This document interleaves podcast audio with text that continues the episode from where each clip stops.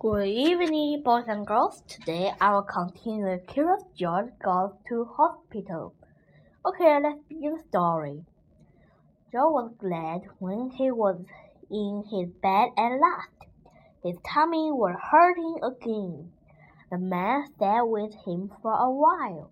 Now I have to leave you, George, he finally said. I will be back first thing in the morning before they take you to the operating room.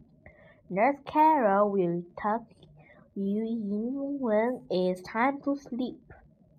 Then he left. George just sat there and cried. As he had promised, the man was back early next morning. Nurses were keeping George very busy.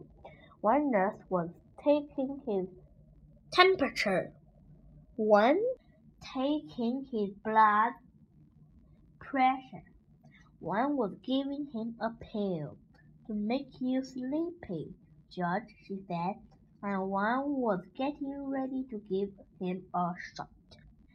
It's going to hurt, George, she said, but only for a moment. He took his arm and George let out a scream. But the needle hadn't touched her yet, said the nurse, laughing. There, now it's down. That wasn't so bad, was it? No, it really was not. And anyway, it was over now. By the time the attendant came with the stretcher to wheel him to the operation room, George was getting sleepy. He tried hard to stay awake. He was curious to see what would happen next. He could see a big table with bright lamps over it and doctors and nurses all around. They had caps on their heads and masks over their faces. Only their eyes were showing.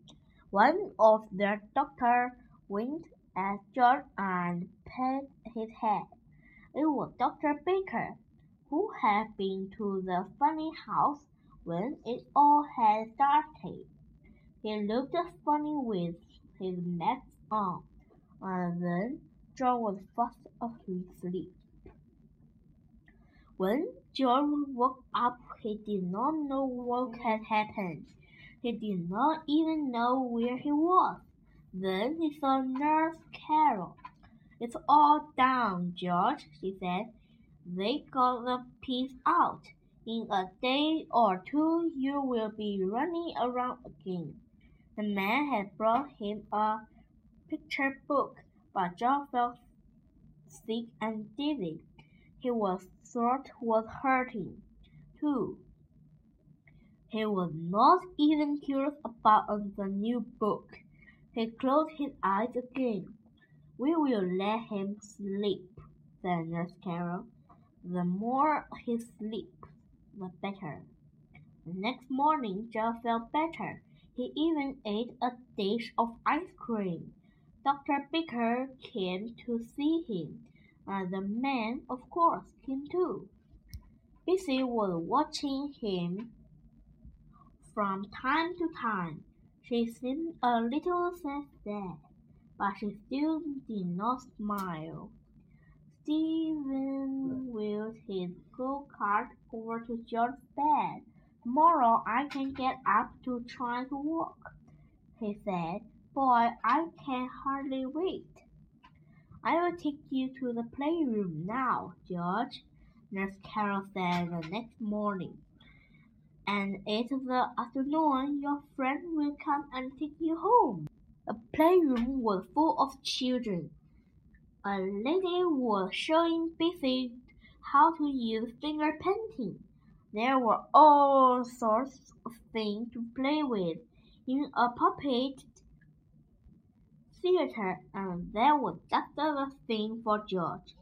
He had four hands to so could handle four puppets at the same time.